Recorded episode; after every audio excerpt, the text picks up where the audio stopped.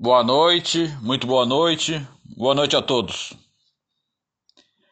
Casamento de desconhecido.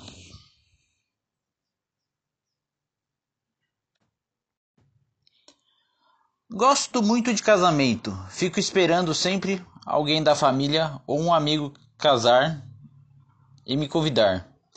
Tanto a cerimônia quanto a festa acho sempre muito interessante. Com sorte, às vezes vou em até três casamentos por ano. Mentira!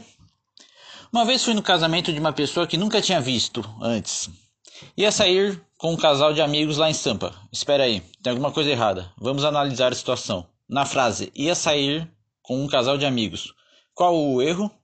O erro é você sair junto com o casal e ficar segurando vela. Ah, tá, entendi. Na verdade, eu só fiquei sabendo que a namorada do meu amigo estaria nesse encontro depois.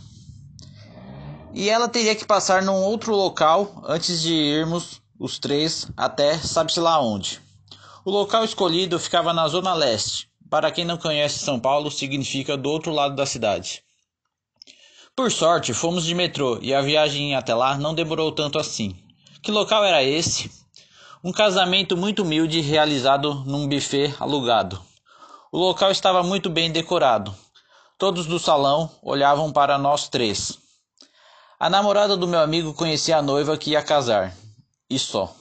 Me senti um alienígena. Me senti um alienígena chegando aqui na Terra.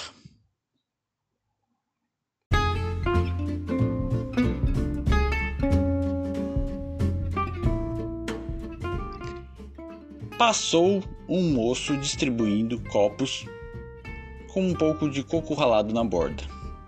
E uma moça ia enchendo os copos com uma bebida. Ela encheu o meu, agradeci e bebi imediatamente. Só que deveria ter esperado a hora do brinde junto com os noivos.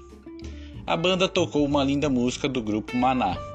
Todos brindaram junto, juntos com os noivos. Eu fiz de conta que brindei.